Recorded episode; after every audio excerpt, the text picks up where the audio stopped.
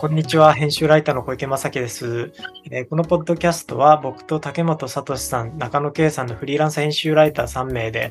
この社会で働き生活するということについて、様々なコンテンツや時事ネタなどを種に考えていこうというものです。で、えー、まあ、今回はあの、ちょっと時事ネタってほどでもないんですけど、あのまあ、ちょっと若干雑談会みたいな形で、うんうん、えー、まあ、ちょっと野球について話せればと思ってますね。題して、えー、ビジネスパーソンの定番娯楽、日本における野球とその害毒について考える。という、まあ、はい、タイトルになっておりますと。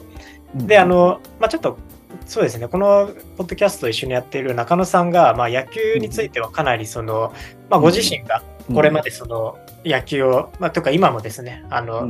一市民野,、野球選手、市民野球プレーヤーとして、野球を楽しまれているっていうのももちろんありますし、あとあの、まあ、文化系のための野球入門っていう野球についての、まあ、野球を野球っていうものをちょっと文化史的に、あの掘り下げるっていうようなまあ連載ももうずっと書かれていて、まあ、なので、まあ、かなり野球についてはあの、詳しいあの方なんですが、まあ、その中野さんが、まあ、ちょっとその連載のリサーチも兼ねてというか、あのまあ、竹本さん、はい。はい、まあ、僕93年生まれで、竹本さん98年生まれで、まあ、はい、ミレニアル世代、Z 世代みたいな形になるんですけど、の、まあ、そこまで野球に、あの、めっちゃ親しんでいるわけではない人が野球についてなんかどんな疑問を持ってるのかとかどう思ってるのかっていうのを、あの、ちょっと、はい、まあ、リサーチも兼ねてというか聞いてみたいということで、今回この回を、まあ、セットしたんですが、まあ、あの、リスナーの方々でも多分その、なんでしょう、野球ってなんかみんな好きな人多いけど、うん、うん、なんか実際なんかどういう、なんであんなに人気があるのかよくわかんないみたいな人とかももしかしたらいるかもしれないので、まあちょっとそういう意味でもちょっと楽しんで聞いてもらえればなと思ってるんですが、まあちょっと最初にですね、あの、僕と竹本さん、それぞれの野球とのまあ、距離感というか、関わり方について、うん、えー、まあ、ちょっと簡単に軽く話すところから始められたらなと思うんですが、まあ、まず僕からいくと、まあ、僕、えー、と野球に関しては別に特に野球部だったとか、野球を習っていたとか、そういうことは一切ないです。で、ただ、あの、小学生の時とかは、まあ、割と友達と野球、うん、野球遊びというか、うん、あの、これとかで野球するのは結構好きだったりしたと、うん、あと、あの、プロ野球とかも、中学生ぐらいまではすごい好きで、小学生、中学生頃の時は実は結構好きで。あの、まあ、もともとなんか、まあ、いろいろ変遷はあったんですけど、あの、まあ、神奈川県っていうこともあって、あの、横浜ベイスターズとかは、えー、まあ、中学生の時とかは特によく応援して、あの、ハマスタに行ったり、まあ、してたんですが、まあ、逆に言うとそれからもう15年ぐらい経った今は、まあ、基本的には一切というか、中学生以来特に何ももう最新情報も追ってないですし、まあ、野球見に行くってこともまあなんだろうあのたまにそのちょっとイベントとして行ったことはあの数回ありますけどその15年の間で、ただもう基本的にはもう全然よくわかんないですし最近どこが強いのかとか、どんな選手がいるのかとか、もちろんあのプレイヤーとしてやることもないので、まあ、かなり、まあ、今は野球文化に対しては距離感があるかなというところが僕、うんうん。えー、現状なんですが、竹本さんはどうですか？そうですね、私もそんなに深く関わったことはなくてですね、うんうん、えーと、小学校の時代に、あの、磯の野球やろうぜみたいな中島君とジャイアンを掛け合わせた人みたいなの同級にいまして、彼に引っ張り回される形でこう野球をやっていたんですけど、うん、野球やってる時になんで野球やってんだろうと思いながら野球やって あの、はい、記憶に残ってます。プロリー、プロの試合1回と、あとアメリカであのアマチュアリーグの試合1回ずつ、1回はあるんですけど、なるほどと思って、へえと思って見てましたね。で、どちらかというとサッカー派だったんですよ。はいはい、うん、なるほど。京都パープル、あのパープルサンガっていう名前なんですけど、京都サンガっていうチーム。京都サンガ、うん。そのジュニアチームとかにも入ってたえー、そうなんです、ね、なるほど。サッカー意外です。あれ、俺なんでサッカーやってんだろうと思いながらサッカーやってたので。そうなんですね。マジですか。感触があるのかもしれませんね、もしかしたら。あの野球もその、一つのカテゴリーとして、なんで野球やってんだろうみたいな感じのフィーリングですね。あなるほどそれで一応補足しておくと、僕は完全に野球派で、野球派かサッカー派。えー、あまあ、その実際にスポーツとしては僕は結構あの小中であのテニスをやってたのであ、自分はプレイヤーとしてやってたのはテニスなんですけど、ただあの、まあ、一般的な野球派、サッカー派でいうと完全に野球派で、まあ、その理由としては、うん、あまずまずプレイヤー的観点から言うと、うん、僕あのすごい軟弱なもやしっこなのであの、うんうん、なんか身体的接触が多いスポーツがあんまり好きじゃないんですよね。ああなるほどなるほど。も サッカーとかなんかすごいフィジカルにぶつかり合う。まあもちろん野球もありますけどあの、うん、スライヘッドスライディングとか、うんうん、けど別に遊びでやる程度だったらほとんど なんかそのフィジカルなぶつかりがないのがいいなっていう の軟弱な理由が一つと、あのそうですね。けど文化的にあの文化的にというかあの、うん、まあ娯楽？あの感染娯楽として考えても、うん、サッカーあんま、まあ、ルールとか一応わかるんですけどあんまり乗れないというか、うん、なんか野球ってうんうん、一球一球多少その間があるじゃないですか。あの、うんうん、はい。なんかあの間になんかいろいろぐちゃぐちゃくっちゃべったりとか 考えながら見れるのが僕的には結構好きで、サッカーとかって時間も短いし、あの、うん、なんかまあ、なんか超偏見で言うと、なんかすごい、うん、なんか、なんとなく頭悪くわーわー叫んどけばなんとかなるだろう感が、文化としての深みが若干ないなみたいな、昔は感じてた。なるほど、なるほど。中中高生ぐらいの時は。ってたのもあって、あんまりサッカーには縁がなかったので、だからあんまりその、うん、なんでしょうね。僕は完全に野球派でした。いや、なんか、根本的な、なんか 疑問とかとないかなと思ってたけど、なんか意外とあの2人ともなんか割とこういうなんか融和的というか なんかこうそうですね、アンチ野球的な感性はあんまりないんですけど。あんまないんですか、そうなんだ。え、高松さんもないなないですか？どうでしょうね、うん、な。なんかこう野球そのものというよりか野球インダストリーに対しての反感はあるかもしれませんね。おおそそれは？資本主義に完全に取り込んでいる取り込もうとする野球業界と、それに、うん、何も考えずに取り込まれちゃってる自称野球ファンたちみたいな、そういうことですはいはいはい。あ、なるほど。そそれはちなみにどどんなところから感じるんですか？うーんとね、野球とサッカーと両方プレイしてて、なんで俺これやってんだろうって思っちゃうっていう話をちょっとさっき触れたと思うんですけれども、うんうんうん、その意味で、なんか野球って、なんかこう、なんだろうな、タンブレロとか、ペタンクとか、そういうマイナースポーツと、同じカテゴリーなんですよ、私の中で。うん、なんでその中で野球なんだっていう。うん、確かに。野球だけが、こう、もてはやされるというか、なんか、うのかな、野球を突き詰めていくと、うん、なんかこう、社会のメインストリームになれるんだぜ感っていうのは、あると思うんですよ。うん、確かに。そこがね、ちょっと気に入らないというか、なん気に入らないわけじゃないんですけれども、なん、うん、なんでそう思えるのかっていうのは、ちょっともうちょっと、考えた方自分の考えを伝えてほしい、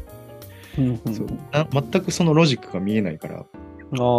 あ。なんかえ、お偉いさんとかが、じゃあ、今日は全員野球で頑張りましょうとか、なんかこう、なぜか野球の例えを、なんかこう、誰でも理解できるかのごとく、なんか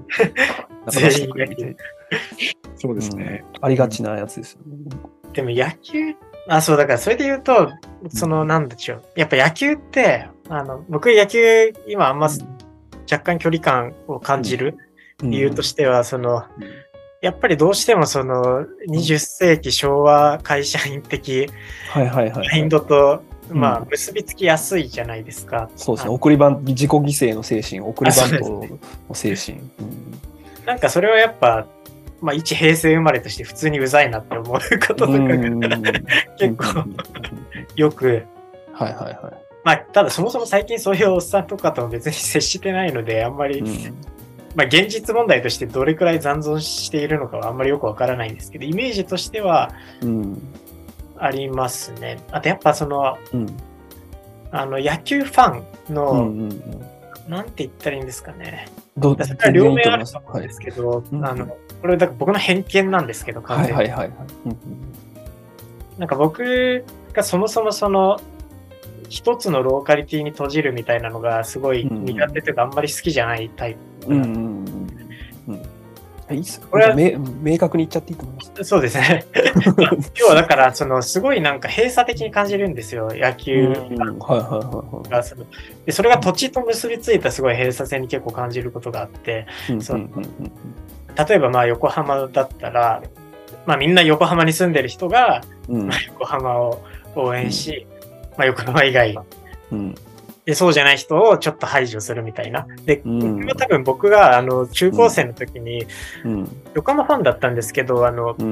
川崎なので出身が。でその時当時川崎に住んでいて、なんかだからやっぱその本当に浜っ子というか横浜に出身の横浜ファンはちょっと排除されている感覚みたいなのを勝手に持っていて、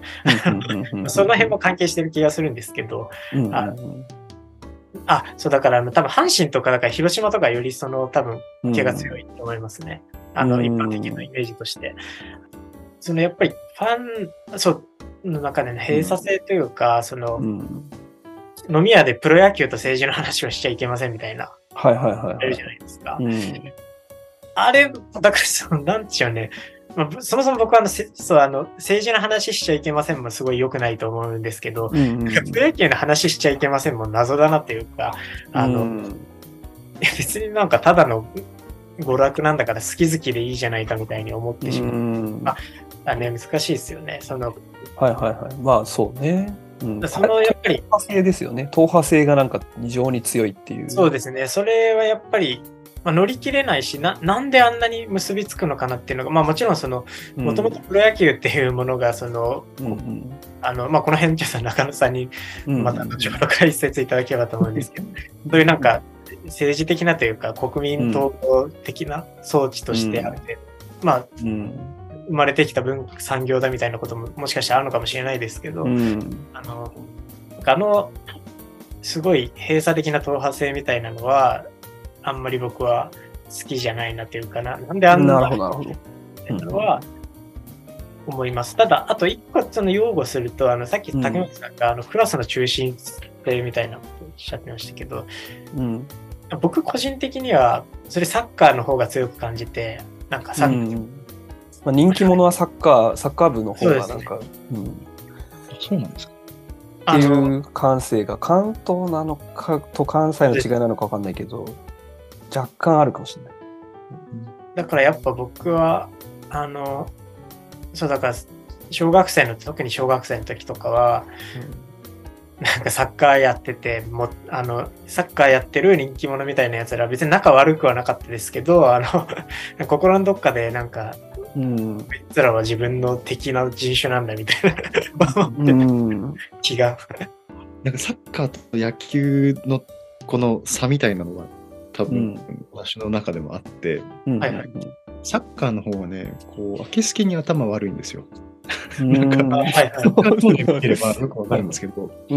統制が取れてないんですよね、このサッカー監督に対して悪態をついたりとかするわけですよ。あなるほど。まあ、それで結局怒られるんですけど、なんか、一回パフォーマンスとして悪態をついて怒られるみたいなのが許されている世界なんですよ、あなるほど。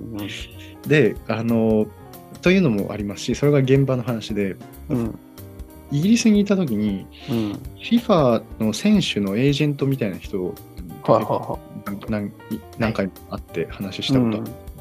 うん、ビジネス的なバカらしさを分かってるんですよ、彼ら。は。して年間10億とか100億とか頭おかしいやんっていうのを言うんです。でも、はいはい、でも、それでも私はサッカーが好きだから、まあ、この仕事やってるんだけどね、そ,、うん、そそこまで一周回ると論理が通るんですけど、うんうんうん、あこう野球の関係者、偉い人たちって、まあ、テレビを通すからかどうか分かりませんけど、うん、批判に野球は正しいみたいな、うんうんうん、野球をすることはなんかこう価値あることだみたいな価値観。を無批判に発信しているところがあって。あるような気がして。屈託がないんですよね、全然ね。無邪気な傲慢さがあるというか、はいはいはいはい。もうちょっとこう、こうアホでええやんって思うんですよ。ああ、なるほど。ああだから、規律訓練型権力に飼いならされてるみたいな感じですね、野球の。そうですね。で、それに無自覚だということですね。うん、うん、そうです。なるほど。サッカーの人たちは、まあ、それが分かった上で、あえて、うん、まあ、あえてバカになってあえて、うん、あえてバカ。千葉雅也さんの来たるべきバカじゃないですけどネタ的に捉えた上で、その上であえて没入するので、まあそうですね。本当にトップの人はそうなのかもしれないですけど、うん、まあただとはいえなんか普通にクラスであのサッカーやってる人はそこまで 考えてなかったんじゃないかとしまって。なるほど、なるほど。いや、なんか。だからそれで言うと、うん、結構もうすでに、すでにというか、うん、僕の小学校とかだと野球ってマイノリティだったんですよ、野球やってる人って。で、なんかそれもあって、だから、あの、僕はいいなって、まあだからその当時中二病的精神から言っても、なんかあえてサッカーじゃなくて野球やってる、まあ、実際僕のや、多分や、サッカーやってる人より野球やってる人の方が仲良かったんですけど、うん、あえてやってる感？みたいな、うんうん、カウンター戦みたいなのが一周回ってあった気がしますね。なんか竹本さんに聞いてみたいんですけど、その関西のその子供たちの間では、サッカーの方がなんかクラスの人気者って感じではなかったんですか？どうでしょうね。うん。いや、野球の方が強いと思います。やっぱそうですよね。えー、あ、そうなんですね。いや、ななんか僕の調査でも大体そんな感じなんですよ。うん、え小学校の、あの、小学校ぐるみでやってるのは大体野球で、うん、でサッカーやりたい人は、なんかその小学校ではやってないから、うん、なんかこう、地元のあのサッカーチームに入ったりとか、はいはい、ジュニアに入ったりとかっていう感じだったと思います。はいはいはい、なんかねこ、これはね、少し解説する、ちょっと、はい、少し解説を入れてみたいんですけど、はいはいはい、なんか関西の人たちってちょっと雅なんですよね。はいはい、雅っていうか、その、で、サッカーはちょっとバンド武者的な結構荒々しさがあって、なんか関東の方が多分ちょっとこう、風土的に合うっていうか、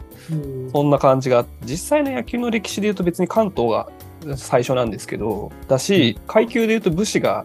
結構メインなんですけど、武士っていうか士族ね、がメインなんだけど、なんか関西にそのやっぱ波及してから関西の方がすごい盛り上がったっていうところがあって、今でもやっぱプロ野球選手大阪出身の選手ものすごい多いですし、野球場も結構やっぱあの関西多いんですよ。あの関東に比べて、っていうところが 一つ、うん、あるかなと。うん。っていう、うそうですね。だから、みやび、みやび、なんか野球の方は若干こう、公家的っていうか、承認的っていうか、なんかもうちょっと遊びの精神みたいなものが、なんか強く感じてたのかもしれない。その当時の。例えば大正期の日本、日本人たちはね。で、あの、関東大震災とかもあったから、ちょっと東京微妙にこう、20年代とか結構破壊気味になってて、うん、っていうところもね、結構大きいらしいですね。野球ってやっぱりその、それこそあの、あれじゃないですか、あの、うん、ね、あの、太平洋戦争の時とか、あの、うん、やっぱあの、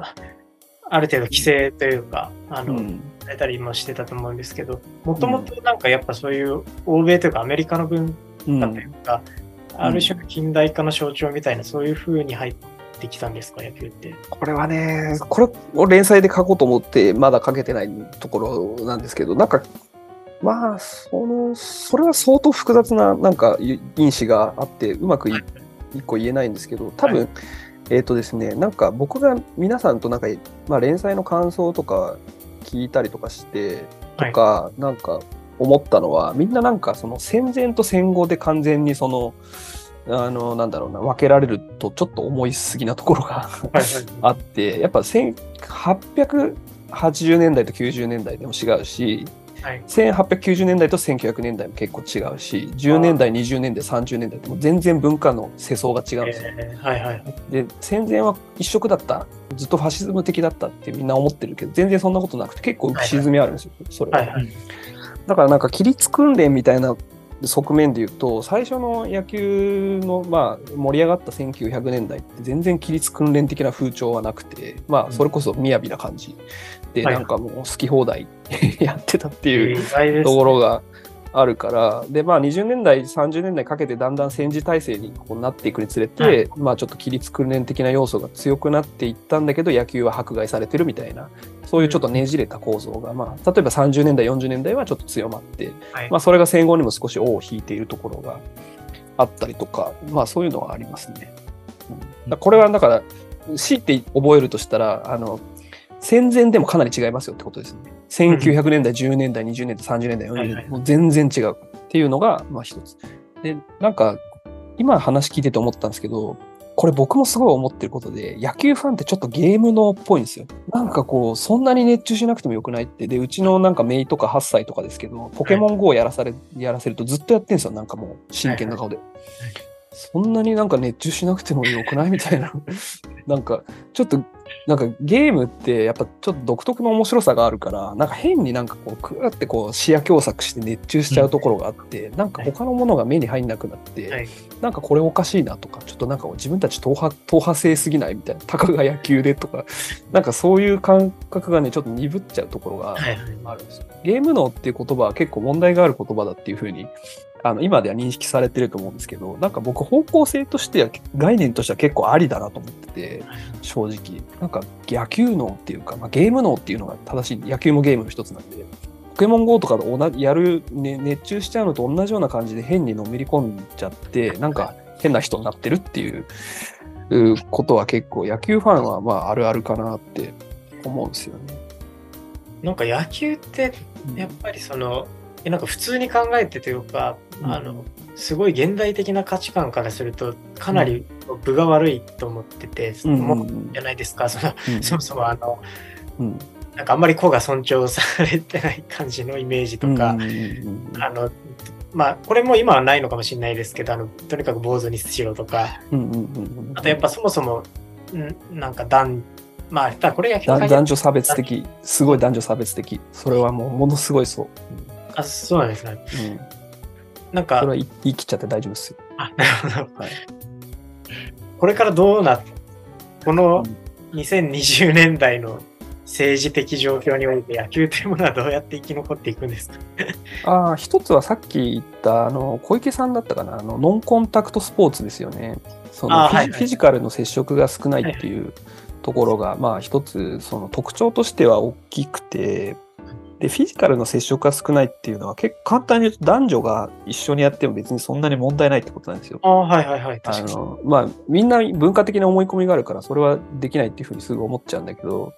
やりやすいんですよね。男女で一緒にやるっていうこと。はい、テニスとかもそうですよね。ミックスダブルスとかよくあるし、サッカーとかラグビーとかのコンタクト系のスポーツって、まあ、性別関係なく一緒にやりましょうって、やっぱね、すぐにはちょっとなりにくいとは思うんですよね。っていうところがまあ一つ、はい。うん、でまあさっき竹本さんが言ってたそのマイナースポーツっぽくないみたいな話ってそれは多分本当にその通りでなんかよりそのやっぱ僕が思うにスポーツの王道ってサッカーとかラグビーみたいなコンタクトスポーツだと思うんですよ。うん、うん。結構だからノンコンタクトスポーツってちょっと邪道寄りで、だからマイナースポーツっぽいっていうのはそういうその邪道っぽいところと、あとなんか割とその、まあ一定程度のレベルに達するとちょっとこうカードゲームっぽくなるんですよね。その配球を読む読まないとか、はいはい、相手がどう出てくるかを見るみたいななんかポーカーとかとちょっと近い感じ、うんうん、でもポーカーになったら全くノンコンタクトスポーツじゃないです。スポーツっていうか、はいはい、まああのトランプとかはあのスポーツじゃないっていう人もいるんですけどまあいろんな考え方あってマインドスポーツっていう考え方があってですね、はいそれはあのその精神的な争い争いっていうかバトル精神面でその知力バトルとか、なんかそういうのもマインドスポーツっていうふうに言おうよっていう動きもあるんですけど、野球も結構マインドスポーツにちょっと近い囲碁とか将棋とか、そういうあの要素もあるっていうところで言うと結構入りやすいんですよね、本当は。まあ、ベーシックな身体能力みたいなのはどうしてもつけないといけないっていうところはあるんですけど、まあ、一定取れればあの例えば全然パワーがないとかあの運動神経あんまないですよっていう人でもそこそこ戦えるっていうところは、うん、まあある種その身体能力がそこまであのノンコンタクトスポーツなんだしマインドスポーツの要素もあるから、うん、割とこう入ってきやすい。その今あのなんだろうユニバーサルスポーツっていう考え方があるんですけど、はいはい、それまあ宇野さんとか宇野さん宇野恒弘さんとか、はい、僕もね大変お世話お世話になってたというか、まあ、あの一緒にお仕事してた人がとかが、なんかライフスタイルスポーツが大事だよねっていう話を結構してると思うんですけど、はい、僕結構ね、あの、ライフスタイルスポーツはまあ当然大事で前提なんですけど、なんか、あの、ユニバーサルスポーツって結構いいなと思ってて、何かっていうと、それ障害とか例えば持ってたりとかする人でも、あのまあ、いわゆる健常者と一緒に参加できるみたいな、そういうものがまあユニバーサルスポーツっていうまあ、当然男女の垣根もないし、あの老若男女というか、はいはい、あのおじいちゃんとかおばあちゃんとかでも参加できるとか、はい、なんかそういうあり方があの面白いなと思ってて、はいはい、実際野球には結構そういう要素ってあるんですよ。あの還暦野球とかありますしね、まあ、それは結構、で年齢を分離してやってるんですけど神宮球場とかであ神宮神宮外苑の草野球場とかで結構やってたりするしあとはその例えば耳が聞こえない選手とかいましたよね。石井優也優也っていうあの選手がプロ野球で活躍してたりとかあと義足の選手であの甲子園で今治西高校からでレギュラーのサードで活躍した選手とかもいますしあと極端な例だと手がない人っていうのがいてアボットって言うんですけど、はい、そうあの片方の手がない人でもメジャーリーグでピッチャーで活躍した人とかいるんですよ。で結構なんかそういう例って探すともう死ぬほどあって、まあ、例えば身長もそうだし今あのアストロズヒューストンアストロズで活躍している、えーと、ホセ・アルトゥーベっていう選手は、はいはいはい、多分あの人165ぐらいしかないんですよね。あの交渉では多分167とかなんか170近くになってたと思うんですけど、そんななくて日本でもその松井裕樹っていうあの左ピッチャー楽天の彼はめっちゃちっちゃいですよね。100一応170あることになってたような気がするけど、多分もっとちっちゃいんじゃないかな。まあ、その成人の、成人男性の平均身長よりもかなり低い人、あのトップレベルで活躍できたりとかするっていう、そういうその身体能力、ノンコンタクトスポーツだと比較的あのキャンセルできるみたいな。でそれで、まあ、読みとかマインドスポーツ的なうまさがあれば活躍できるとか、まあ、そういうところはあるかなと。はい面白いです。いや、はい。ということで、あの、まあ、いろいろ疑問とか出てきて、いろいろ ちょっと解説までしていただいちゃったんですけど、まあ、一旦今回はこのぐらいで切っておいて、ただちょっと野球の話はなんか、はいはい、今のちょっと解説を聞いてるだけでもすごい面白いなっていう感じがした。まあ、てか、そうっすね。でもね、聞かれてると思うんで、あれなんですけど、いやいや、大丈夫です。でもね、今ので結構言い尽くした感はあります。あ、マジですか。今、今のテーマに関しては。うんそれ以上深めても、なんか、その、はいはい、そんなに野球興味ない人に、こういう、こういうものだよってプレゼンにはあんまならないからって、阪神タイガースと広島カープの違いとか別に解説できますけど、なんか別に なんかそこまで興味持たなくてもいいと思うし。そう。さっきの党派性のは、なぜあんなに閉鎖的なのかみたいな話とかは多分結構深い話な気もするので、またちょっともし機会があれば別の回とかで、うんうん、そうですね。はいはいいただくと、主に僕が、僕の知的好奇心が満たされるという。うん、なるほど、なるほど。了解です、了解です。はい。じゃあ、一旦そんな形で、えーまあ、ちょっと野球について、はい、大変的に話してみましたが、はい、またちょっと機会があれば、この野球とかについても話していければと思います。じゃあ、ありがとうございました。はい。ありがとうございました。